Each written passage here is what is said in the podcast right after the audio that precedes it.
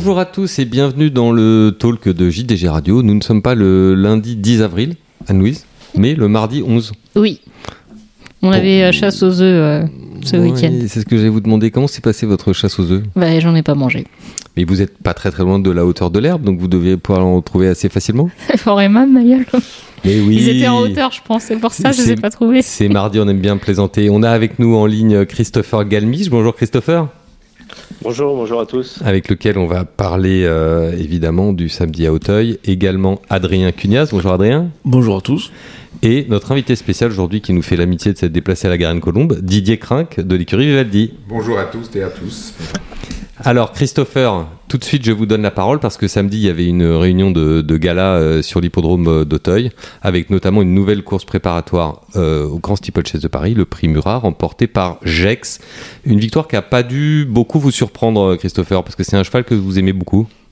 Oui, ça fait à peu près depuis ses débuts, quand il avait fait un, truc à Pau euh, pour gagner en, trois foulées que je le suis. Euh, ça fait un peu partie de ces chevaux qui sont capables de briller à la fois en, en haie et en steeple à très haut niveau, un peu comme à l'époque on a vu euh, UB3 qui avait fait ce, ce genre de performance aussi, et, et Limit Dancer. Et euh, non, ça m'a pas surpris, ça a confirmé un peu euh, ce qu'on avait déjà vu l'an dernier quand il était deuxième du grand steeplechase de Paris derrière cette gemme. Euh, là, il avait été préparé pour cette course-là en vue ensuite, évidemment, d'aller sur le grand steeple. Et euh, bah, il a répondu un peu aux attentes, euh, mais euh, je dirais que dans cette course-là, on a aussi derrière deux chevaux, Metasequoia et Grandeur Nature, qui, euh, à mon sens, sont amenés aussi à lutter avec lui pour la victoire dans, dans le grand steeple. Donc, euh, je pense que ce prix Murat édition 2023 est peut-être appelé à faire date euh, en vue de la belle épreuve d'Auteuil. Adrien?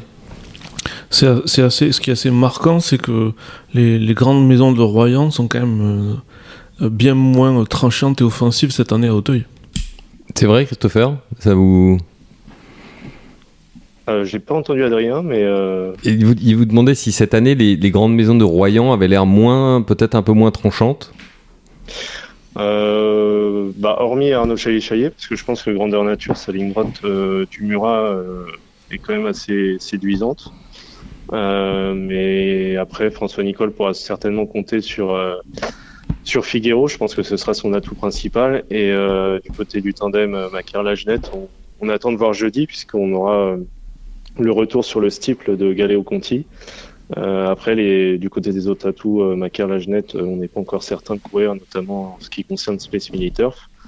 Donc euh, oui, euh, ils sont peut-être un peu moins euh, tranchantes. Donc on va avoir, à mon avis, un grand style déjà qui s'annonce assez beau, assez, assez homogène en qualité, avec euh, vraiment un, un plateau exceptionnel, mais aussi un plateau diversifié en matière de- d'entraîneurs. Mais justement, c'est ça qui est peut-être cette année un peu difficile, c'est qu'on a l'impression que la course a, a rarement été euh, à la fois aussi fournie et aussi ouverte. Ah, c'est vrai qu'il y a, il y a un lot qui, qui se tient euh, d'assez près. Et la qualité du parcours va faire la différence, mais il y a quand même des chevaux qu'on attend vraiment au tournant. Euh, le Jex, dont on a parlé, et Grandeur Nature. On met Sequoia qui à chaque fois fait des lignes droites assez époustouflantes. Euh, mais mais c'est pas les seuls. Il y a, vraiment un lot. euh, on peut tabler sur au moins une quinzaine de partants en espérant que tous les chevaux soient sains et nets et 15 partants et pas des partants euh, dont certains sont là pour euh, parce qu'ils n'ont pas le choix. Là, on aura vraiment euh, un plateau euh, très très exceptionnel. Euh, Didier Crin, qu'on vous avait pas fait venir pour vous faire parler d'obstacles, mais vous faire parler de Vivaldi. Mais malgré tout, est-ce que vous avez suivi un peu les prétoires au grand steeple j'étais- samedi, à- j'étais samedi à, à Auteuil, d'abord parce que j'avais une partante euh, Kundaline, mais aussi j'ai vraiment Metasequoia, moi, qui m'a tapé dans l'œil. Et j'ai mis une petite pièce dessus. j'ai- Voilà. J'ai j'ai trouvé ça une droite formidable. Et euh, voilà. Christopher, quels, euh, quels sont aujourd'hui, si vous deviez détacher deux ou trois chevaux, quels sont aujourd'hui pour vous les favoris les plus logiques de, de la grande course d'Auteuil? Bah, je vais pas être très original. Je vais prendre les trois du, du Murat, mais avec une préférence pour euh, Jex et Grandeur Nature.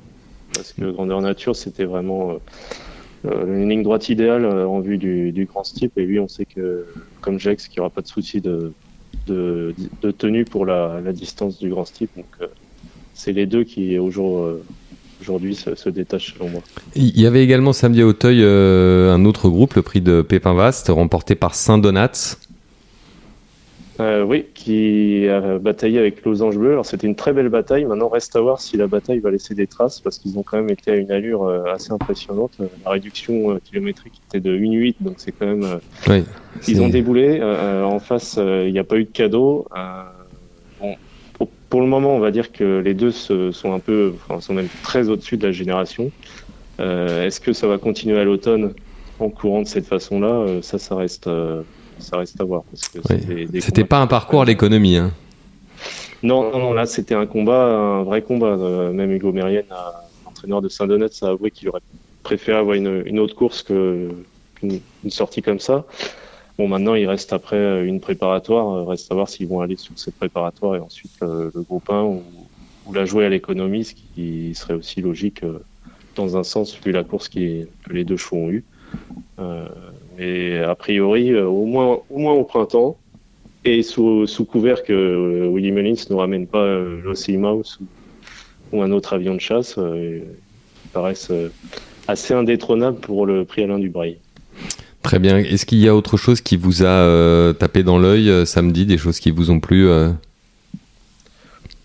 Pour samedi, pas spécialement, mais j'attends avec impatience jeudi et, le retour en style de, de Galéo Conti dans le prix de Saumur, parce que c'est lui aussi un, un prétendant au, grand style. Et puis en même temps, de jeudi à samedi, on aura une tri avec bah, deux courses à ne pas rater. si on fait abstraction du Grand National, c'est le Entry Hurdle, parce que ça risque d'être la dernière sortie en haie de Constitution Hill, qui est un, un cheval assez fabuleux. Et euh, aussi le Ball Chase avec euh, Brad Mansgame, euh, FR qui vient de finir deuxième de la Gold Cup. Donc euh, voilà, si vous devez regarder deux courses à Entry euh, jeudi, euh, c'est le Ball Chase et le Entry Hurdle qui, qui sortent du lot. Très bien. Adrien, vous vouliez ajouter quelque chose? Non, J'avais peur que Christopher dise. euh, J'étais surpris qu'il parle de la France alors que c'était le début d'un tri, mais. la Nous, vraie on question- veut le gagnant du Grand National, surtout. Christopher, voilà. si tu peux nous aider. Ouais, la- la- la- Christopher, le gagnant du Grand National, pour vous Bah, cette année, je suis pas certain qu'il soit français parce qu'en regardant les cotes, on a Del Tower qui est Gaillard du Méné qui sera un peu nos, deux chevaux les plus, euh, enfin avec les meilleures chances. Euh, en Angleterre, c'est Conrad Schrambler qui vient de gagner un, très gros handicap en à Cheltenham durant le festival, qui est le favori. Euh, ça me semble pas un grand national où on a un cheval comme euh, Neptune Collonge qui avait gagné en 2012. Voilà des chevaux de classe un peu qui se détachent.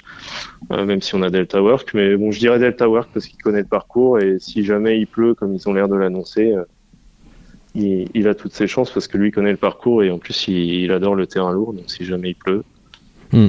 c'est peut-être le cheval à suivre. Adrien Si si vous allez chez les books, faut jouer un Irlandais. faut, faut voir s'il y a une cote pour un Irlandais qui gagne. À mon avis, euh, il y a 95% de chances que ce soit un Irlandais qui gagne. Donc, euh, Effectivement. Euh, Christopher, on, a autour de cette table, comme je le disais tout à l'heure, Didier Crinck. Alors Didier, euh, puisque Christopher, notre spécialiste de l'obstacle, vous me disiez euh, en préparant cette émission que même si vous êtes plus connu pour vos chevaux de, plat, cette année vous aviez un cheval qui se préparait à courir le Wild Monarch. Alors, effectivement, on a, on, a, on a créé une, filiale qui s'appelle Vivaldi Chantilly, dans laquelle il y a deux entraîneurs féminins de- d'obstacles, Giada Menato et Amanda Zetterholm et Noël Georges. Donc à l'époque, euh, quand on, est- on a commencé à leur mettre des chevaux, euh, ils n'étaient pas euh, ceux qu'ils sont devenus, donc on est assez contents. Euh, Dans nos choix sur Vivaldi Chantilly, c'était donc une filiale qui était faite pour supporter de jeunes entraîneurs. On a eu, on avait Christopher Red, c'est pas mal, on avait sa sœur Victoria, on a Xavier Blanchet, on a Tim Donworth, Amanda Zetterholm et Noël George, et donc Giada Menato, et et donc, euh, on a une petite Kundaline chez, euh, qui a fait d'excellents débuts à Hauteuil et qui est encore troisième là. euh, et on, on- on avait donc un autre, dans une autre filiale, on avait Vivaldi Trading qui est faite pour faire de l'achat-revente. On avait un cheval chez Jean-Claude Rouget euh, qu'on avait acheté à, New, à et qui, était, qui s'avérait assez bon. On avait Pour envie- faire un classique on avait, envie on avait, presque envie de, enfin, on avait envie d'en- d'entrer, de, de l'engager dans les classiques. Et puis malheureusement, il n'est pas entré dans les boîtes. Il n'a jamais voulu entrer dans les boîtes malgré toute la patience euh, qu'on a voulu y mettre. Et du coup, on s'est dit qu'on allait le reconvertir dans l'obstacle et, et que, comme il était quasiment prêt, Et il s'avère qu'il est donc chez Noël Georges et Amanda et qu'il a été engagé ce matin dans le White Monarch. Il paraît qu'il saute très très bien. D'accord. Et que comme il a une bonne classe de plat, ben, ça devrait. Comment s'appelle-t-il, euh, Il Didier s'appelle Keep on Rocking. Keep tous, mes on cheveux, Rocking. tous mes cheveux dans des. des- voilà, c'est une chanson de Neil Young, Keep on Rocking, in a Free World. Et tous- tous les chevaux de Vivaldi, généralement, ont des noms de chansons. Bon, très bien. Donc, euh, Christopher, vous avez noté pour Wild Monarch. hein. Keep on rocking. Oui, oui, oui, j'ai noté. Bah, c'est vrai qu'en plus, on voit de plus en plus de chevaux assez bien nés, même pour le plat. Par exemple, hier, j'ai l'occasion de faire le retour du Grand National irlandais. Et euh, le cheval a été assez bien né euh, par Auto Race, des euh, une mère gagnante de Listed en plat. Placé Listed en plat sur le mine. Donc, on peut pas s'attendre en faisant des croisements comme ça, à la base, à avoir des chevaux qui vont tenir 6000 mètres. C'était le cas aussi pour Tiger Roll, il me semble. Donc, euh, Ah oui, lui, c'est un fils d'Ifrage en plus, a priori. Mm. Euh, apparemment, il, il aime ça, il le fait bien, il a une bonne classe de plat, évidemment, il a une bonne classe de plat. Enfin, C'est sûr que quand on achète un ifrage, on pense pas tout de suite à non, Didier. non, non, non, non, non, non. C'est très bien. Christopher, on vous libère. On vous remercie beaucoup euh, d'être, euh, de nous avoir rejoints euh, à distance. Euh, en dehors de, de Entry, euh, d'autres rendez-vous. Vous nous avez dit donc Galéo Conti également jeudi. Et la semaine prochaine, on a bah, justement Didier parlait du Wild Monarch, donc la semaine prochaine, le 18, euh, si mes, mes comptes sont bons, et on aura aussi le, le même jour le William Hunt qui prépare au, au Grand Steeple de. Paris, qui est un peu une, une voie bis, et puis bah, après dans deux semaines, on, on remet le couvert avec euh, un dernier tour euh, en Irlande avec le festival de Punchestone où on devrait voir à peu près euh, toutes les vedettes de Willie Mullins en piste. Très bien. On se réjouit de vous retrouver. À bientôt, Christopher. À bientôt, bonne journée, au revoir. Après l'obstacle, Anne-Louise, je me tourne vers vous pour parler du plat parce que on a dit que le samedi était un samedi de gala à Auteuil, mais le dimanche n'était pas moins une belle réunion sur les pommes de Paris-Longchamp avec notamment Prix La Force, Vento, euh, Prix l'Harcourt. Il y avait du beau monde en piste. Il y avait du beau monde, c'était la rouverture euh, de Longchamp, donc déjà ça nous fait euh, forcément plaisir de retourner euh, à Longchamp. Euh, magnifique journée, euh, la météo avec nous et euh, un bon terrain propice euh, à la vitesse avec euh, des, des belles courses. Donc euh, le prix euh, La Force qui a été remporté euh, en costaud par euh, Big Rock, euh, le bien nommé, qui euh, Encore du rock, hein, euh, Ouais, ouais, fait. hmm. C'est peut-être pas le même rock, je sais pas. Mais euh, bien nommé qui a, qui a mené euh, une bonne allure, soutenue. On a cru qu'il allait se faire manger tout cru dans la ligne droite et il est euh, reparti. Il a envoyé un uppercut à Paddy Shack, donc, qui, qui faisait sa rentrée, un des gros espoirs classiques de Jean-Claude Rouget. Et qui a un peu flanché dans les euh, 200 derniers mètres. Il a failli se faire rattraper par Greenland, le pensionnaire d'Aiden O'Brien. Euh, donc euh, non, Big Rock qui ne cesse, euh, cesse d'étonner. On l'avait vu gagner euh, son handicap très facilement à Chantilly. Après, il a remporté le Maurice Caillot encore plus facilement. Et, là, il fait vraiment un truc. hein, parce que pour repartir comme il l'a fait dans la ligne droite, en n'ayant pas amusé la galerie, c'est quand même du costaud. Alors, il a pour lui d'avoir couru par rapport à ses rivaux. Reste à savoir s'il a assez de marge encore pour un jockey club. C'est quand même incroyable, Adrien, la, supériorité qu'il a affichée dimanche. On a l'impression que. Enfin, c'est drôle parce que le même jour, Sim Camille, enfin, on va en parler après, mais d'Harcourt, lui aussi s'est révélé un peu au passage de son année de 3 ans, sans avoir été programmé au départ pour courir les groupes. On est un peu dans des cas qui peuvent se ressembler. Est-ce que vous pensez que Big Rock est capable d'aller euh, jusqu'au groupe 1 euh, à ce rythme-là? Bah, normalement, si je comprends bien, le Jockey Club, ça serait sa sixième course. Euh, c'est quand même beaucoup. Enfin, on sait jamais. Enfin, soit il est vraiment très, très, très, très, très bon, soit, euh, soit il était très avancé. Moi, ce qui me marque aussi, c'est quand même la réussite assez euh, hallucinante de la Iguala Centurion. C'est leur euh, deuxième génération élevée en France. Bon, ils ont mis beaucoup d'argent, mais mettre beaucoup d'argent, c'est pas une certitude. C'est pas automatique, et je trouve qu'avec ce qu'ils ont élevé, ils ont eu quand même la pouliche qui a gagné le groupe l'an dernier. Ils ont plusieurs espoirs classiques pour cette année. C'est assez, c'est assez impressionnant d'arriver aussi vite à sortir des bons chevaux comme ça. Alors, est-ce que vous avez suivi un peu les travaux qu'ils ont effectués euh, dans l'ancien Ben, d'Olivier Corbière, justement? Parce qu'il paraît que c'était assez spectaculaire. On a retourné pas mal de. Bah alors pour la pour l'anecdote, euh, quand j'allais voir les étalons à Montaigu pendant la route des étalons, quand vous, êtes à non dans le village, vous tournez à droite parce que les étalons ils sont pas à Montaigu, ils sont à l'espèce d'annexe un petit peu plus loin derrière le village. Et vous passez devant des trotteurs. Et quand j'arrive euh, à Montaigu, enfin leur annexe des étalons, je leur dis, non, votre voisin des trotteurs, euh, il a construit, il a construit un hippodrome quoi. Enfin, il a dit non non pas du tout, c'est la, c'est la Diego Centurion qui ont construit des barnes aussi beaux que aussi beau qu'une écurie de course pour les juments, euh, des très très grandes barnes, magnifiques. Donc voilà, tous ces chevaux-là, ils ont été élevés ailleurs. hein. Ils n'ont pas été élevés à, euh, ils ont pas été élevés à Ouaran Nonan, vu que les juments étaient en pension.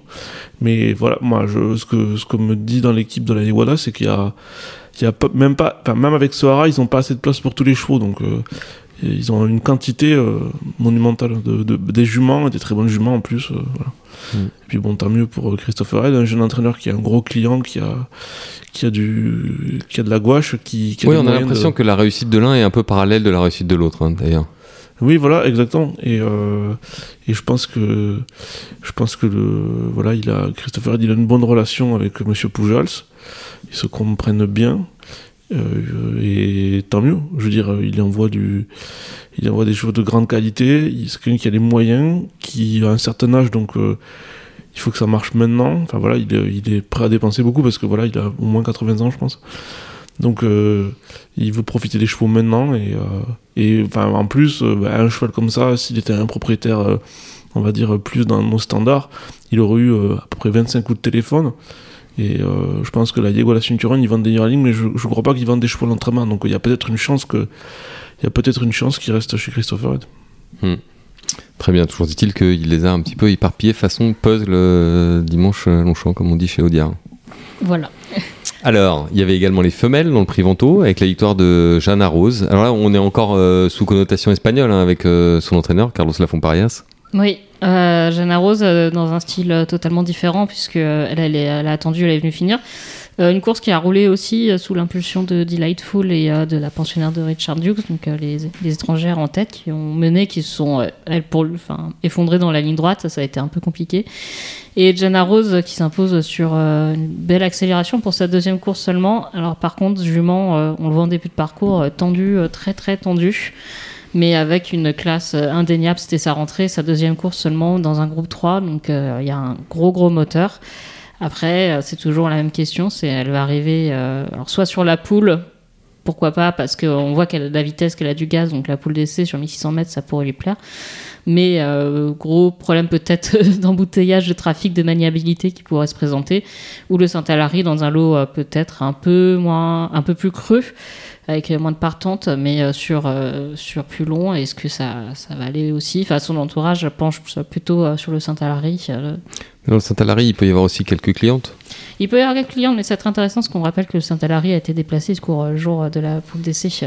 Donc, euh, c'est, euh, ça l'éloigne du Diane et ça va amener des pouliches qui n'ont pas le speed pour euh, 1600 mètres à courir cette course tout en ayant un temps de récupération avant le Diane. Et C'est par exemple, pour une pouliche comme Pensée du jour, ça serait une possibilité, le Saint-Alary? Oui, le Saint-Alary a été annoncé comme possibilité. Donc là, ça pourrait être très amusant à regarder. On a une pouliche euh, qu'on a vu aller euh, devant, dérouler, euh, repartir sur une longue accélération, qui est pensée du jour. Et derrière, on a une, une Jeanne Rose qui va euh, certainement attendre, parce que je pense pas qu'elle puisse être montée trop trop près, euh, vu, euh, vu euh, qu'elle a un peu de tension, et qui va venir euh, finir, euh, fondre sur elle dans la longue ligne droite de Longchamp. Donc ça, ça peut être un duel assez amusant à suivre. Parce que dans la poule d'essai, avec à la fois Adrien, beaucoup de partantes, euh, la lisse à zéro, avec un terrain tout neuf, avec la, la décorde, c'est pas évident, si le peloton est fourni, de revenir de l'arrière quand on est obligé de faire des grands extérieurs. Exactement. Et euh, chose assez extraordinaire, son éleveur était venu d'Irlande, John Ace. C'est une histoire assez hallucinante. C'est une personne qui élevait des chevaux de sel qui en avait marre. qui C'est bizarre. Bah, à l'époque, non, maintenant, oui, parce que tous les éleveurs de chevaux de sel, ils gagnent de l'argent cette année. Donc, euh, Mais il y a, y a 10 ans, y a 10 ans, ils perdaient tous de l'argent, maintenant, ils en gagnent tous en ce moment. Et donc, du coup, il va aux ventes, il a revendu ses actions de Yahoo qu'il avait au bon moment, puisque Yahoo, maintenant, ça vaut moins d'argent. Et il, a- il a, donc, il avait 25 000 euros, ce qui est à la fois de l'argent aujourd'hui, mais pas pour acheter une jument. Il a acheté une jument euh, sur la base du pédigré seul. Et euh, c'était le, le Ça, dernier. ça, ça doit pas vous plaire, ça, Adrien. C'est un péché presque. C'était le dernier produit d'Indian Ridge vivant. Dernier folie d'Indian Ridge, ça il l'a su après. Il l'a acheté 25 000. Il l'a ramené chez lui. Et euh, tout le monde s'est foutu de sa gueule parce qu'il a dit oui, la mère, elle a gagné les Ox d'Italie, mais ça a été rétrogradé. La mère n'avait rien produit jusqu'alors. La jument n'a pas couru, même pas mal, elle n'a pas couru. Et il s'est dit, je vais aller à un fils de Galiléo. Il a pris le bottin et dit, quel est le fils de Galiléo le moins cher d'Irlande? C'est un critère qu'on vaut bien un autre. Voilà, donc il allait à Rick Van Winkle avant que Rick Van Winkle parte en Inde ou je sais pas où. Et ça lui a donné une pouliche qui s'appelait euh, un nom gaélique dont j'ai oublié, qui a gagné groupe 2 euh, en Irlande. Et les produits suivants avaient des folles chères, j'imagine. Il les a vendus entre 200 et 400. Et chose magnifique, la Ribbon Wilkel qui était bonne, il l'avait loué à une écurie de groupe, donc il l'a encore comme poulinière, donc il a la mère et la fille. Et donc Jeanne Rose, qui été vendue à Chiara, je crois, bah oui, 400 000 guinées euh, chez Goffs, qui était sœur de gagnant de groupe 2. Et euh, voilà, c'est c'est une très très belle histoire. euh, et j'ai dit, est-ce que vous allez à la franquette Il me dit encore, ah, je sais pas, parce que moi je vais faire comme la Gacan. Les bonnes jumelles vont jamais deux années de suite au même étalon. Donc il fait une, une- il va faire la, elle va faire la tournée des bons étalons européens, je sais pas. Bon, il va pas avoir, il va pas avoir de mal cette fois-ci à choisir ni à être bien accueilli. Voilà, et la seule chose, c'est qu'il faut rapidement que l'entourage de- se décide parce qu'il faut qu'il prenne ses billets d'avion et qu'il soit présent pour le bon classique. Donc, vu que je, je pense que c'est quelqu'un qui a un métier, donc si on pouvait lui dire par avance et longtemps à l'avance quelle course elle allait courir, ça l'arrangerait. Oui, bah, comme la poule de ciel Saint-Alary sont le même jour, il peut booker. Oui, il peut Ouais, voilà. quelle C'est que soit ses courses. Merci, merci France Gallo d'avoir bien fait les choses. Donc dites-lui, hein, donnez-lui la date et puis euh, allez-y, qu'il fonce euh, dans son agence de voyage. Il y avait également pour les chevaudages le, le prix d'Harcourt. Ça nous a fait très plaisir de revoir euh, Sim Camille en, en pleine forme parce que vous qui êtes une spécialiste du Japon, vous le savez mieux que quiconque, la Japan Cup, parfois ça peut aussi être un- une impasse euh, dans une Ouais, carrière. ça peut faire euh, très très mal euh, la Japan Cup de 1400 mètres euh, qui vont à fond la caisse à Tokyo. Mais comme on a eu une Japan Cup où ils ont couru à la française entraînant, il a pas pris trop trop dur a priori et il était très vite battu. Enfin, c'était Grégory Benoît qui était en salle, il a pas non plus insisté quand il a vu que le cheval ne suivait pas. Euh, Stéphane Vattel s'était posé euh, plein de questions de savoir est-ce que le cheval avait encore envie ou pas. Donc il a eu sa réponse euh, dimanche. Le cheval a, encore envie. Il s'est imposé dans le prix d'Harcourt. Euh, superbe deuxième place d'Irésine qui a fini à toute allure à l'extérieur. C'était d'ailleurs quelque chose qui était assez plaisant à Longchamp dimanche, c'est que finalement toutes les tactiques de course ont marché. Ça a été, on pouvait aller devant, on pouvait revenir de l'arrière. Il y avait, enfin tout le monde pouvait trouver son compte. Donc euh, Irésine sur euh, qui a gagné Royal Oak en terrain lourd, euh, qu'on voit deuxième de l'Harcourt 2000 mètres terrain rapide. Ouais, c'est fou. C'est assez incroyable ce cheval. Donc euh, voilà, les deux vont certainement se, se retrouver dans le Gannet.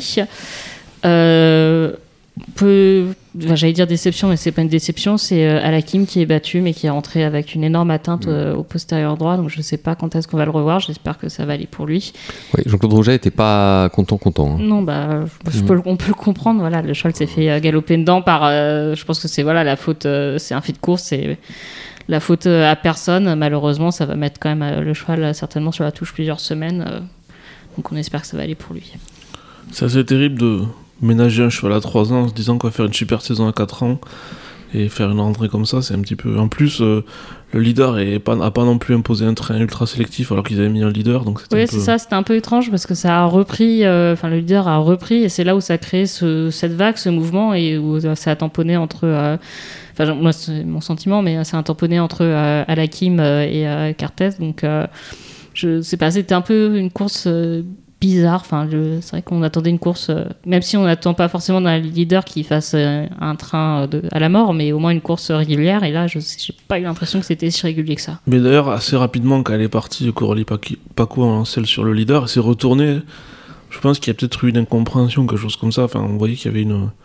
Bah, l'impression qu'elle a donnée, c'est de chercher son, son cheval, enfin le cheval qui a été censé tirer, de voir qu'il était assez loin et de se dire mais est-ce que ça a du sens que je continue à accélérer si, si le cheval que je suis censé tirer est aussi loin de moi quoi? Mais après, c'était pas non plus un peloton de 15, 15 éléments. Donc, euh, il pouvait, c'est un cheval qui a une, une accélération. Et encore une fois, les courses ont montré qu'on pouvait revenir de l'arrière. Donc, euh, je comprends pas trop. Enfin, je pense qu'il aurait fallu avancer. En effet, décanter davantage euh, la course. Didier, vous étiez euh, Oui, dimanche à Longchamp Absolument, absolument. On était, euh, on était là-bas avec euh, toute l'écurie Vivaldi. euh, on avait loué la suite Arcana pour pouvoir faire la fête pour fêter le renouveau de Vivaldi, dont on va parler tout à l'heure. Et donc on y était tous et on a vu ces extra. On était ravis parce que évidemment on, a des- on connaît bien Stéphane Vattel. Et on était, on était des- aussi dépités pour Alakim qu'on adore. C'est un cheval que j'adore personnellement. Il était vraiment magnifique. Oui, il est magnifique. C'est très beau. Et j'adore aussi Sim Camille, enfin bon, puis toute l'équipe, euh, Amandine, euh, Stéphane, Anthony, enfin tous les gens qui étaient autour du cheval, et puis la, la PRL aussi, euh, qu'on connaît bien, voilà. Donc c'était assez, assez sympathique, ouais. Très bien. Adrien, quelque chose à ajouter sur cette belle réunion de Longchamp? Il y a quelque chose qui vous a frappé au niveau des origines, au niveau de, des 5000 éleveurs 5000 personnes, une nuée d'enfants, Ah, 7000 œufs, 7000 œufs en chocolat. C'est sous le soleil du printemps. euh, Ouais, c'est beau, c'était sympathique. ouais. Alors la journée aurait presque été parfaite, Adrien, si vous n'aviez pas attendu une heure et demie votre plat à la brasserie. massacre. Massacre. C'est dommage quand même parce que Ouais. euh, depuis que Paris Society a repris le restaurant, c'est plutôt mieux qu'avant. Je, je- je mange une fois par an, je, je mange au- au- aux courses. Pour la réouverture, re- réouverture de Longchamp, c'est un peu une tradition maintenant. Et c'est la seule fois où je mange là-bas. Et euh, voilà, on attend une heure et demie. Quoi. Bon, Mm. peut-être la brasserie une fois de plus victime de son succès, comme c'est le seul espace de restauration qui est ouvert en permanence euh, lors des réunions, euh, restauration assise. euh, il faudrait peut-être penser à ouvrir d'autres d'autres lieux pour ces Non, occasions. embaucher plus de personnel.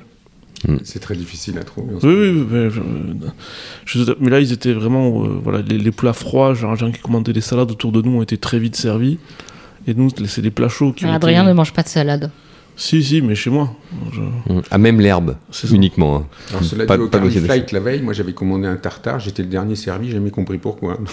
Je trouver le bœuf. ou- Bon, et bien après cette euh, petite revue euh, gastronomique Gastronomique. euh, des hippodromes parisiens, on va tourner une petite page et parler de l'écurie Vivaldi. Pour cette dernière euh, partie d'émission, cette fois-ci, euh, Didier, c'est surtout vous qu'on va écouter. On va également écouter Alix Chopin-Janvry qui est avec nous euh, en- au téléphone. Bonjour Alix. Bonjour tout le monde. Merci d'être, de nous avoir rejoints. Alors, euh, Didier, expliquez-nous. Il y a du mouvement chez Vivaldi. Alors absolument, et c'est la raison pour laquelle euh, Alix est avec nous, puisque je lui ai demandé de, nous, de rejoindre l'écurie Vivaldi à, à un moment donné, fin de l'année dernière, où euh, j'ai eu des petits problèmes de développement. Et euh, j'étais un peu dépassé par ce qui, se, ce qui se passait, on va y revenir. Parce que vous l'aviez créé en quelle année l'écurie Vivaldi? Je l'ai créé en 2017. Oui.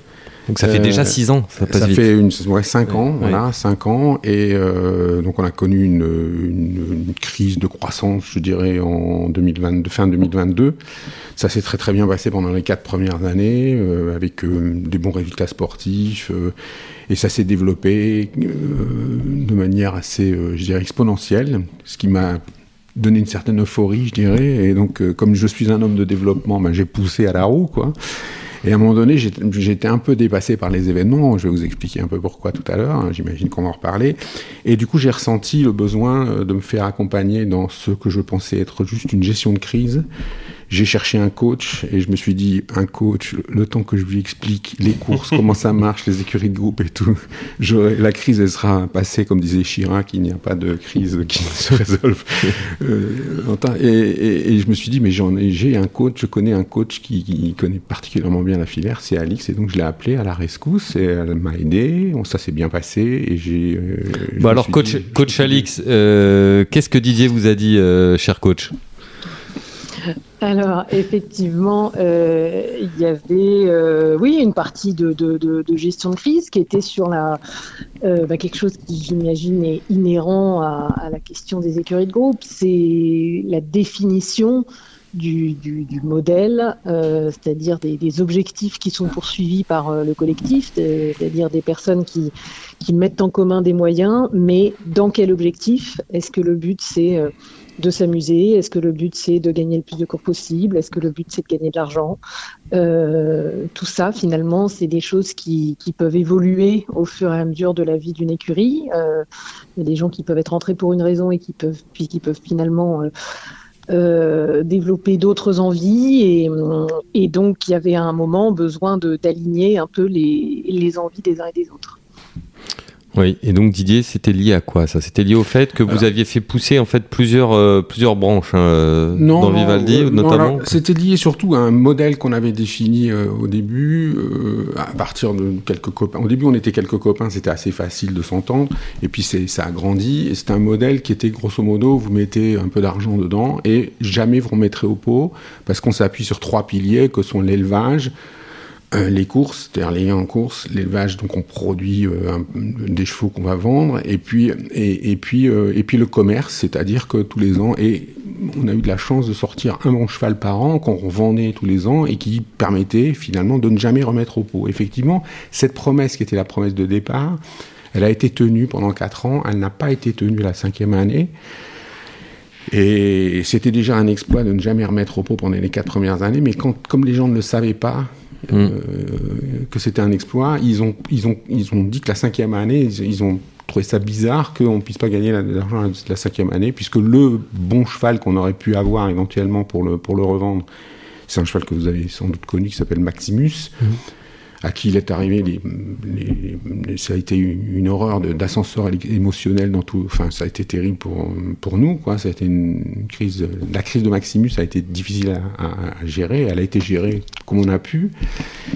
Et donc il y a un certain nombre d'actionnaires qui ont, qui ont, ils ont été une trentaine, qui n'ont pas franchement compris ce qui se passait, etc. Et tout. Et, et là, et, donc on, s'est dit effectivement qu'il le modèle lui-même était à réinventer. Et, et- et quand on a regardé, c'était pas seulement une question économique, mais c'est qu'en fait, les 30 actionnaires qui étaient là, ils avaient des profils qui étaient très, très différents. C'est-à-dire qu'il y en a- qui étaient là juste pour s'amuser, pour kiffer le truc, c'était sympa, ils voyaient ça de loin et ça leur convenait parfaitement. On allait à l'entraînement, voir les chevaux, les poulains quand ils naissaient, on, on allait aux courses, c'était très convivial, on se mariait bien, c'était bien. Puis il y en a d'autres qui, avaient pris leur couleur, ce qui ce que je- j'encourageais. Moi, je pense que c'est bien cette, idée de, de, de Owners Academy, ce que j'avais appelé, et qui, et qui demandait davantage, qui voulait apprendre, qui voulait comprendre, qui était là plus souvent, qui posait des questions, qui s'impliquait dans, dans les chevaux. Et puis d'autres qui étaient, mm, le troisième profil, c'était des, gens qui vivaient plutôt à l'étranger, qui regardaient ça. C'est d'ailleurs pour ça qu'on a des, couleurs de casaque extrêmement euh, fluo, euh, voyantes, jaune et rouge, parce que ça se voit bien dans les pelotons quand on regarde ça euh, sur un petit écran sur Internet euh, à New York. Et, et cela, c'était donc ces trois types de profils. Moi, j'étais tout seul pour gérer tout ça en même temps, et en même temps, il y a eu du développement de d'autres branches, comme comme tu le disais, Mayol, notamment dans le jumping avec Kevin Toto, ça marchait très bien aussi. Il y a eu beaucoup beaucoup de succès. Puis après, on a eu d'autres idées sur les jeunes entraîneurs, et puis sur euh, euh, mélanger les gens du jumping et les gens du et les gens du des courses dans une filiale commune qui s'appelle Vivaldi Trading, qui permettait aux gens et qui, comme son nom l'indique, fait des coups de commerce et, qui permettait aux gens du jumping de, goûter un peu les courses et, le contraire, quoi. Voilà. Et, donc tout ça, tout, a à peu près bien marché. Et à un moment donné, j'ai été un peu dépassé par les événements. Et quand il y a eu une première crise, bon, je, je, je pensais que ça, ça, ça allait passer euh, comme une lettre à la poste. En fait, ça, a- ça a posé des, des problèmes un peu plus. C'était au-delà du modèle économique qu'il a fallu réinventer, qu'on a d'ailleurs réinventé avec, euh, avec Alix. Il y a aussi cette façon de traiter différemment des profils, de- des profils qui sont pas avec des attentes qui sont pas tout à fait Alors, les mêmes. justement, Alix, sur ce sujet-là, je vais, je vais vous passer la parole. On a parlé de la dimension économique. Maintenant, on est plus sur la dimension managériale, de, du, une chose euh, dont on parle souvent avec Adrien, d'ailleurs, qui est souvent une chose négligée dans les écuries de groupe, c'est le temps. Le temps qu'il faut y consacrer, l'organisation que ça demande, la communication. Vous, Alix, c'est votre spécialité, la, communication. Alors, quand vous avez euh, commencé à échanger avec Didier, justement, les recommandations que vous lui avez faites? Alors, d'une part, euh, la, première, chose, c'est que y a eu, une enquête auprès de, l'ensemble des, actionnaires. Donc, c'était pas que mes recommandations, mais aussi ce qui émanait de, de, de- des actionnaires qui, certains, étaient là depuis le tout début, donc qui avaient vraiment le, recul sur euh, euh, l'expérience euh, Vivaldi. Et effectivement, je dirais même plus largement que la, que, oui, que la communication, c'est une question de service. C'est quel est le service qu'on rend et qui est effectivement très divers entre des actionnaires qui sont là essentiellement pour un aspect euh, social, enfin social en anglais, quoi, l'aspect, euh, enfin on dirait mondain en français, mais c'est pas, ça, ça paraît dénigrant, mais le côté, voilà, se voir sur les hippodromes, faire la fête, euh, partager des, des, des bons moments. Et puis des gens qui sont là vraiment dans une dynamique d'apprentissage et qui donc vont être euh, curieux, euh, demandeurs, exigeants, euh, qui vont effectivement euh, vouloir y consacrer beaucoup plus de temps, beaucoup plus de et qui donc vont avoir aussi une perspective d'évolution. Et ça, ça fait partie de ce qu'on a euh, aménagé dans le nouveau modèle, c'est que l'idée de ces de cette Owners Academy, de ces, actionnaires qui rentrent en étant novices, mais avec la perspective de un jour être capable de, de voler de leurs propres ailes, euh, on, a voulu du coup borner un peu cette expérience dans le temps parce que sinon, on s'est aperçu que euh, l'expérience écurie de groupe pouvait générer de la frustration pour des gens qui, euh, finalement, au bout de quelques années, avaient l'impression d'être en mesure de, connaître, de, participer aux décisions et qui pouvaient se sentir un peu frustrés d'être un parmi 30. donc maintenant, au bout de trois ans, ces, candidats propriétaires euh, on, réévalue euh, euh, leurs intentions. Est-ce qu'ils souhaitent rester dans le format écurie de groupe, mais donc avec un format bah, collectif et, les limites que ça peut avoir, ou bien est-ce qu'ils ils volent de leurs propres ailes pour éviter toute, frustration Donc, il y, a, effectivement des aménagements en termes de communication, des aménagements en termes de, en services, en termes de quelle, quelle prestation de service on, apporte aux membres. Mais est-ce que ça veut dire, par exemple, que dans ce travail de segmentation, il faut que des offres soient différentes, ne serait-ce que sur un plan financier? C'est-à-dire, on, ne demande pas la même somme à une personne qui n'est jamais en demande d'être contactée et à une autre qui veut vivre des expériences. Euh, absolument, oui, absolument. C'est exactement ce qu'on a fait, c'est-à-dire qu'effectivement, quand vous faites partie de, puisque finalement c'est au sein de la même communauté, il y a des gens qui sont des ce qu'on appelait des candidats propriétaires ou des, on n'a pas trouvé le bon mot encore, élèves propriétaires, c'est pas très bien, enfin des gens qui sont là pour, pour apprendre et d'autres qui sont là pour, pour prendre du plaisir et partager. Et euh, les gens peuvent très très bien cohabiter, il n'y a aucun problème là-dessus, c'est des êtres humains sociaux. Comme, mais ceux qui, il y a un service particulier pour les gens qui sont candidats propriétaires, et ce service particulier, un il, est, il, est, payant. Oui, d'où un coût différent en fait. Absolument. Ça fait partie du nouveau modèle. Et ça, ça pose pas de problème, Didier, dans des membres de la même écurie groupe, le fait que certains payent un peu plus, un peu moins, que certains participent plus, participent moins? Eh bien en fait, ça se... alors je ne sais pas si ça pose pas, pas de problème, puisque le modèle il vient d'être évalué, il a été discuté quand même avec, avec tout le monde, il y a eu plein, de questions, mais en tout cas, ça ne sera que sur la base du volontariat. C'est-à-dire qu'à un moment donné, quelqu'un dira Moi, je veux le service supplémentaire qui est attaché au statut de candidat propriétaire, et donc, ben, je paye. Et, c'est pour ça qu'il fallait donc être un peu plus nombreux, et notamment, euh, c'est pour ça qu'Alice aussi m'a rejoint, pour avoir effectivement un, service un petit peu plus particulier pour, euh, les gens qui souhaitent effectivement euh, prendre du bout de chevaux. Et je, je, précise par rapport à ce qu'a dit Alix que quand vous décidez au bout de trois ans, si vous avez vous dites bah non, moi finalement, ok, j'ai compris, je m'en vais de mes propres ailes, ça fait aussi, enfin, on, continue d'avoir des bouts de chevaux avec eux, quoi. C'est-à-dire qu'en fait, euh, parce qu'ils sont toujours attachés euh, au processus euh, d'achat qui est assez bien rodé dans l'écurie du Aldi. Et, donc, ça sera des partenaires, puisque vous savez que le principe du modèle, c'est on n'achète jamais que des, des, parts de chevaux, quoi, puisque hmm. c'est la mutualisation puissance 2. Exactement. Alors Adrien, pour élargir un petit peu le, débat avec vous, parce que je sais que c'est un sujet euh, qui vous tient particulièrement à cœur, pourquoi est-ce que les écuries de groupe en France n'ont pas encore l'ampleur qu'elles peuvent avoir, par exemple, euh, en Angleterre, selon vous? Je pense que le modèle économique des sociétés d'entraînement a été mis plus tard en difficulté en France qu'en Angleterre, et que en, Angleterre et en Irlande, il y a pas mal de gens qui étaient, c'était soit ça, soit plus avoir de chevaux. Donc euh, il y a une culture de la syndication qui est plus ancienne et plus massive. Je pense aussi en Angleterre, il y a beaucoup de gens qui n'auraient pas les moyens d'avoir euh, des chevaux de leur côté, qui euh, sont des gens avec leur niveau financier qui pourraient avoir des chevaux en France.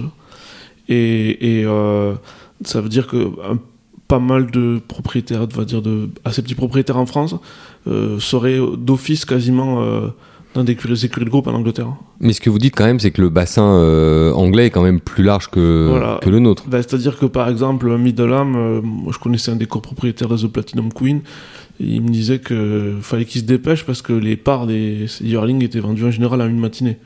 Oui, en une matinée, l'écurie de groupe faisait le, plein de ses actionnaires pour l'année à venir. Je dis pas que c'est toutes les écuries de groupe en Angleterre, ça serait un peu. Mais disons que je pense que les écuries de groupe de tête avec euh, un gros fichier client, etc.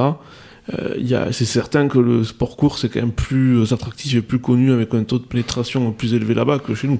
Mhm. Mais et je pense que dans les gens qui ont tenté de créer des écuries de groupe en France, ils avaient pour beaucoup sous-estimé le temps que ça demandait les compétences que ça demandait aussi, parce que c'est pas juste euh, demander un chèque aux gens. Et, ensuite, le fait que, euh, ben, il fallait quand même avoir euh, de l'entre-gens et du réseau, parce que je veux dire, vous pouvez pas vous pointer dans la rue et dire, vous voulez pas une part de cheval, il faut quand même connaître des gens, il y a une question de lien de confiance. parce que c'est quand même au-delà de l'argent, c'est quand même une question de. Les gens, pour, pour se lancer une telle aventure, il faut qu'il y ait un un contact, une, un, lien humain avec la une personne du syndicat pour pouvoir franchir le pas. Quoi. Et puisque vous parliez de l'aspect chronophage, euh, Didier, je me tourne vers vous parce que vous, Vivaldi, vous, c'était pas votre activité principale. Enfin, je veux dire, vous avez un, vous avez un métier à côté. C'était, ah. c'était euh, une activité complémentaire, on va dire, additionnelle. C'est une très bonne question. Et à un moment donné, je me suis demandé, est-ce que, est-ce que j'arrête un peu parce que j'ai un métier à côté et, donc j'avais décidé de faire moitié-moitié, quoi. D'ailleurs, j'ai une vie euh, moitié à Deauville, moitié à Paris.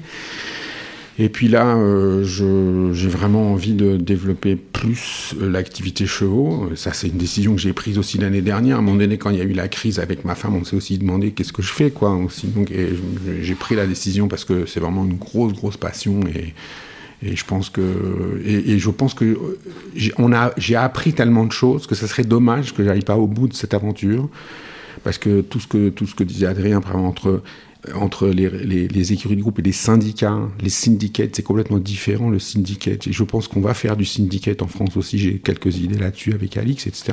Pour, pour nos auditeurs, donc, différence écurie de groupe, syndicat ben, Le syndicat, c'est vous prenez des bouts dans un yearling ou dans un cheval, quoi. Et, et, souvent, j'étais contacté, moi, par des, des, des, Américains ou des Anglais qui disaient Ah, ça, machin, est-ce que je pourrais pas avoir euh, une, une, part dans votre syndicat Quand je leur expliquais, c'est non, ça c'est un racing club, nous on voudrait une part dans un cheval, quoi. Et c'est complètement différent. Être, actionnaire directement, plutôt que d'être euh, actionnaire d'une entreprise qui elle-même possède. Et, et, je pense que c'est cette expérience que, que, que, que, que j'ai vécue et que j'ai décidé maintenant de, de, de, de structurer un peu un peu plus professionnellement, je dirais, euh, c'est quelque chose qui peut, qui, qui, doit permettre d'aller recruter de nouveaux propriétaires. Et donc, ce qu'on est en train d'essayer de monter avec Alice, et c'est tout, tout, le sens du, nouveau Vivaldi, c'est qu'autour de Vivaldi, il y a un certain nombre de filiales qui correspondent à des profils d'investisseurs différents et à des types de chevaux différents, etc. Et c'est surtout du, c'est du, c'est toujours ouvert à de nouveaux entrants. C'est ça qui est très important. Et c'est. Et donc, on, on, va essayer de, de, faire un marketing commun autour de toutes ces marques-là pour aller démarcher les gens qui connaissent rien aux chevaux pour parler de l'investissement cheval et, S'ils ont envie d'investir dans un cheval de jumping, eh ben, ça sera un cheval de jumping. Un cheval de course, ça sera un cheval de course. Si c'est, si j'ai même envie, je, je, pense que je retenterai le coup dans le trou. J'ai essayé, j'ai pas réussi, mais enfin bon, je pense que et, il faut avoir une démarche commune d'aller rechercher des nouveaux investisseurs, taper dans les gens qui font de la gestion de patrimoine. Et ça, c'est une expérience qu'Alix a déjà eue quand elle était chez Arcana. Ça m'intéresse beaucoup. Et, simplement, quand vous faites ça et que vous attirez les gens, il faut aussi avoir le produit sur étagère à leur vendre. Quand, je vous donne juste un exemple. Avec la première action qu'on a menée comme ça, avec Alix, c'était TEDx Chantilly à TEDx Chantilly. Alors TEDx, rappelons-le peut-être pour nos auditeurs qui connaîtraient pas TEDx, donc TED plus loin X, hein, c'est un système de, de conférence qui a été inventé aux États-Unis mais qui depuis a rayonné dans le monde entier, dans lesquels on invite euh, des, des, des intervenants à parler pendant 10 minutes d'un sujet qui est leur sujet d'excellence et ça permet aussi de faire du networking, de discuter entre intervenants et, avec les gens de la salle et de rencontrer aussi des. Là, donc TEDx Chantilly a été créé l'année dernière, donc c'était la deuxième édition. Là, le thème c'était la résilience, donc il y a des tas de gens qui venaient parler de résilience, ça n'avait rien à avec les chevaux, mais comme Chantilly. Quand on est propriétaire, il faut parfois faire preuve de résilience. Voilà, mais c'est vrai. ça, c'est vrai, oui. mais non, mais je veux dire, le, le, les gens qui étaient là n'étaient pas. Mais c'est quand même des, des, des, entrepreneurs, des gens. c'est du réseautage d'assez bon niveau.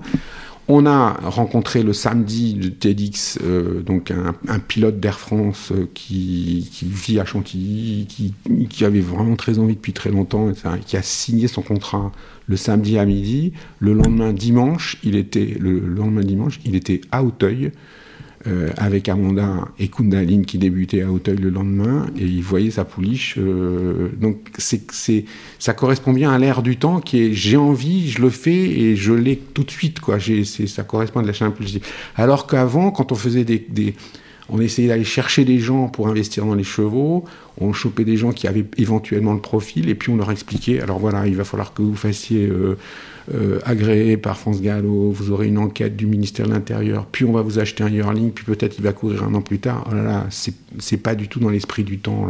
Là, ce qu'on essaie de créer, c'est des espèces de produits qui correspondent à une consommation quasi euh, instantanée. Quoi. Et là, c'est vrai qu'on peut le faire avec, avec l'ensemble des écuries Vivaldi. Vous avez envie, là, il a, il a eu évidemment envie de prendre Vivaldi Chantilly, c'est-à-dire euh, pour les, pour les jeunes entraîneurs, en plus, il les a rencontrés, ils étaient là sur TEDx, je les avais invités.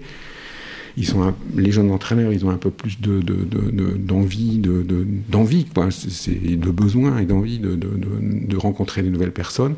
Et je pense qu'on a un produit course qui doit faire plaisir, qui doit attirer de nouveaux. De, de, mais simplement, il faut avoir les produits sur étagère à leur vente qui sont assez simples d'accès quoi et je pense que c'est ce qu'on est c'est ce que enfin moi je pense c'est ce que nous essayons de faire avec Alix c'est d'avoir une gamme de produits assez simple d'accès pour des gens qui veulent consommer le produit course et, se familiariser avec. Après, dans 2-3 ans, qu'ils fassent autre chose, qu'ils s'en aillent, c'est pas grave, mais c'est un peu la, c'est, le côté école. Quoi. Euh, Alix, pendant plusieurs années, vous êtes occupé de la, commercialisation d'Arcana. Là, on est dans un exercice assez différent avec, euh, avec Vivaldi. Pour vous, vendre des parts dans une écurie de groupe, c'est facile, c'est difficile, euh, il y a des, des obstacles, des atouts aussi? Euh, alors, à la, fin de mon expérience chez Arcana, je, m'occupais surtout du développement. Donc, il y avait notamment toute une démarche, euh, comme l'a dit Didier, visant à identifier un peu des, relais de croissance, euh, donc des, populations qui pourraient avoir une affinité avec le produit cheval, parce que, comme l'a dit Adrien, notre difficulté, c'est que les cours ont euh, un taux de pénétration euh, bien moindre. Donc, quand on va parler euh, à, des, à des gens hors du, du secteur captif, il faut, voilà, il faut parler d'investissement cheval au sens large avant de, de, rentrer dans, dans, plus de détails. Et, et on est effectivement obligé de, de, les personnes qu'on vise vont forcément être des novices, alors que dans des pays comme l'Angleterre, l'Australie, voilà, il peut y avoir un, un capital de connaissances de départ bien, bien supérieur. Euh, donc ensuite sur le, le fait de, de commercialiser euh, des, des, parts, bah, effectivement, moi j'ai pas mal d'idées euh, sur euh, voilà quels pourraient être les, les, moyens de, de, cibler euh, ces, ces, ces, publics. Je pense que le une des raisons aussi du succès des, écuries de groupe en Angleterre, c'est la culture du club, euh, où vraiment, euh, dans la plupart des, villes, les hommes d'affaires sont tous membres d'un, voire plusieurs clubs, dans lesquels parfois on ne fait rien d'autre que juste euh, boire des coups et, et discuter business, mais c'est encore mieux quand il y a un centre d'intérêt autour et les courses font largement office de ça c'est une culture qui est quand même en train d'arriver en France à travers euh, tous les réseaux de, networking, de clubs d'entrepreneurs, euh, d'incubateurs, de, réseaux de, business angels, etc. Euh, donc je pense que les, cours ont une vraie carte à jouer dans ce domaine-là que, que, France Gallo a commencé à exploiter hein, avec euh, des partenariats avec le MEDEF, etc. Je pense qu'on est vraiment dans une dynamique euh, qui va être euh, très très intéressante pour ces pour ces milieux d'affaires, notamment euh, grâce à, à, la rénovation de l'Auchan au jeudi, à, à, au fait que les courses n'ont jamais été aussi festives, euh, notamment les courses à Paris. Euh, depuis, euh, depuis une trentaine d'années. Là, on a vraiment un regain d'attractivité euh, de, de, Longchamp et, d'Auteuil aussi, qui font qu'on on a des arguments à faire valoir. Didier, autre chose importante, puisque tout à l'heure euh, Adrien nous parlait de Middleham, une des forces de Middleham, quand ils commercialisent tous les ans leur nouveau portefeuille, c'est d'avoir une marque qui a été très identifiée, qui d'ailleurs reste la même marque, hein, bien que les syndicats portent un, numéro différent qui indique que ce ne sont pas les mêmes actionnaires, cette marque forte. Vous, c'est quelque chose qui a toujours été important pour vous, hein, Vivaldi, vous avez soigné le site internet, vous avez un beau logo, vous avez, vous avez fait les efforts qu'il fallait pour que la marque s'installe. Aujourd'hui, comment ça va se passer quand vous allez de regrouper en fait vous allez regrouper vos différentes marques sous une entité commune? Oui, alors c'est une excellente question. C'est d'autant que moi au départ, quand j'avais créé la deuxième écurie, je l'avais appelée écurie Bartok. Donc j'avais pas. Et puis à un moment donné, il y a un de mes actionnaires qui est un, un business angel, enfin un investisseur, il m'a dit mais attends Vivaldi, euh, c'est devenu une marque. Quand je dis moi l'écurie Vivaldi, je suis accueilli partout, euh, les gens connaissent, etc. Enfin dans le milieu, hein, et je me suis dit, bah, c'est vrai. Et du coup, quand Kevin Stott m'a demandé de faire le truc dans le jumping, comment on va l'appeler C'est spontanément que lui-même m'a dit, bah faut l'appeler Vivaldi Jumping, quoi. Et donc, ça, et, donc effectivement, on va, euh, on va décliner cette marque. C'est pour ça qu'après, on les a appelés Vivaldi Chantilly, Vivaldi Trading. On a d'autres projets qui vont s'appeler. Enfin, il y aura Vivaldi Elite, Vivaldi. Et donc, c'est pour ça que on va regrouper ça sous une marque commune qui va s'appeler les écuries Vivaldi, quoi. Et je pense même que l'écurie originelle, même si ça me fait mal au cœur, euh, mais je pense que on va le faire. On va l'appeler Vivaldi Racing, en fait, la première, quoi. Et Pourquoi ça vous fait mal au cœur? Parce que c'est un mot ben, anglais? Non, mais Non. parce que je- ça, a été, ça a été naturel de se dire, mais les courses, va falloir l'appeler euh, pas l'écurie Vivaldi. Mais moi, je- j'avais un peu, un peu de mal, c'est quand même mon bébé, etc. Donc, et, et- été un peu réticent, mais finalement, je me suis laissé convaincre. Ben, j'avais un peu de mal, je me disais, bon, après tout, dans les albums de rock, il y a, y a bien euh, euh, l'album qui a le titre d'une chanson en particulier, donc pourquoi pas faire la même chose?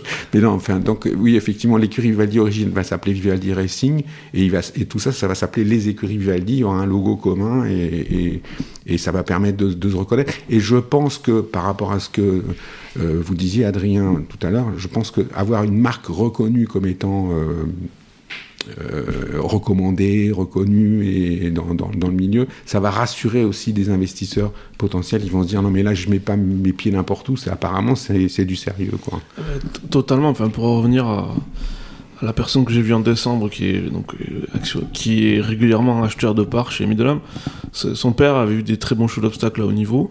Lui, c'est un chef d'entreprise dans le milieu des, des, enchères de, de biens d'entreprise assez, assez important dans le nord de l'Angleterre. Et euh, il a un niveau de connaissance qui lui permet de comprendre, mais c'est pas non plus un expert. Et le fait, il a le sentiment en fait que quand il est quand il est investi dans Midlam, dans une curie de groupe, qu'il y a une certaine confiance et qu'il qu'il tombe pas dans les mains d'un truc euh, tordu, euh, voilà, de, comme il peut y en avoir dans le milieu du cheval, mais pas que dans le milieu du cheval, mais dans notre milieu ça existe. Et c'est- connu, les, voilà, notre réputation va pas forcément être le milieu le, plus à l'extérieur. Il y a peut-être une défiance autour du, du, commerce des chevaux. Et c'est vrai qu'une écurie de groupe avec une bonne réputation et des résultats, c'est une marque euh, à laquelle on, voilà, il y a, basiquement, on peut dire, il y a un sentiment de confiance qui naît et, et peut-être que les gens sont prêts à se dire, euh, limite de dépenser un petit peu plus ou, ou y aller un petit peu plus les, les yeux fermés que d'aller avec chez un entraîneur et de se dire, est-ce que vous avez un bout de cheval, euh, etc. Surtout s'ils connaissent pas l'entraîneur, c'est un peu intimidant. Enfin, Voilà donc ça, nous ramène à la logique de oui à la logique de porte d'entrée aussi que vous évoquiez tout à l'heure c'est quand on va voir des gens qui connaissent pas l'activité euh, Didier il faut il faut déjà apporter de la confiance en premier quoi Ben voilà, vous, donc si, c'est ça l'idée, c'est c'est si on a une marque qui apporte de la confiance et immédiatement un produit sur étagère quoi, dans lequel, qui, qui permet de faire les premiers pas euh, quasiment euh, instantanément, puisque l'exemple que je vous ai donné, je, pense qu'on se, donne, tous les atouts pour essayer effectivement de transformer le plus de gens possible, parce que les efforts marketing par ailleurs de la filière pour essayer de rencontrer des gens susceptibles de devenir propriétaires, ils existent.